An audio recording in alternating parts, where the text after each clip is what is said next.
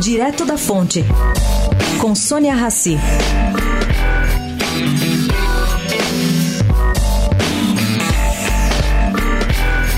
Gente, as eleições presidenciais que acontecem daqui a três meses estão cada vez mais confusas. Ontem foi a vez de Fernando Collor, que tinha desistido da disputa, a voltar atrás e dizer que é pré-candidato a Planalto.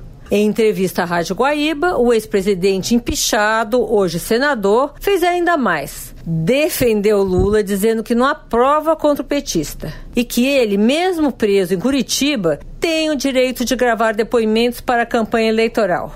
Olha, gente, não se sabe o que o PT acertou com o Collor para essa reviravolta acontecer. Mas que não deve ter sido pouca coisa, lá isso não foi. Collor não tem, nem nunca teve qualquer afinidade com Lula. Sônia Raci, direto da fonte, para a Rádio Eldorado.